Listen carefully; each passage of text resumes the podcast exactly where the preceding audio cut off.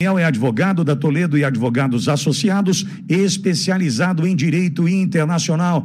Daniel, e diante desse cenário, né, ao mesmo tempo que o país então segue criando vagas de empregos eh, todos os meses, empresas registrando altos lucros e aumentando salários, as vendas de casas estão em queda e ainda economistas apontam para uma possível recessão. Como chega essa informação para o americano da possibilidade dessa recessão? Uh, implacável chegar?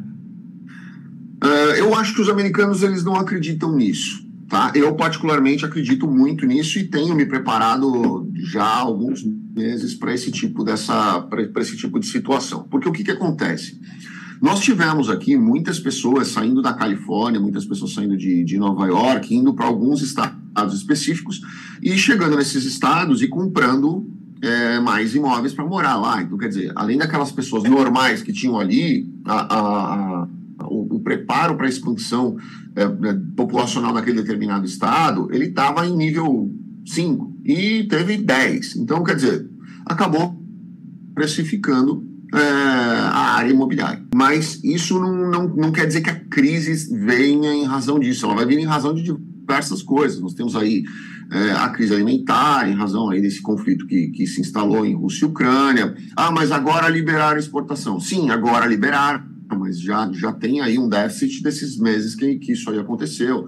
Nós temos aí o déficit de, de, de peças da pandemia, nós temos aí a superprecificação de algumas peças, porque Infelizmente, em razão da pandemia, alguns pararam de produzir, outros quebraram, então aqueles outros que estão vendendo, eles estão vendendo mais caro.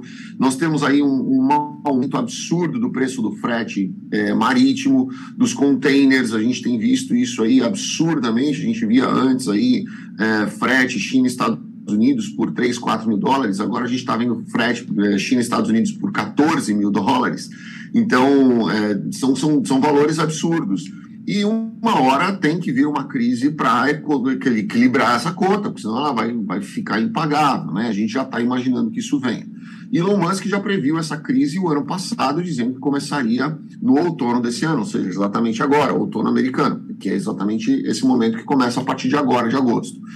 É, eu acho que a gente deve sentir isso daí muito forte a partir de outubro, deve demorar aí mais ou menos 10 a 12 meses, e aí as coisas se ajustam. Daniel, eu vou agradecer muito você, porque essa, esse panorama que você nos traz aqui semanalmente abre os olhos para tantas coisas, porque a gente tem uma notícia que chega por aqui, né? já trabalhada, filtrada, lapidada, enfim, e o que é de interesse dele ou daquele, para que a gente venha absorver, né? muitas vezes manipuladamente ou não, é, ingenuamente, muitos acreditam aqui. Então, a tua participação, Daniel, é fundamental para que a gente abra os olhos e entenda o que de fato acontece aí nos Estados Unidos. Obrigado, viu, Daniel?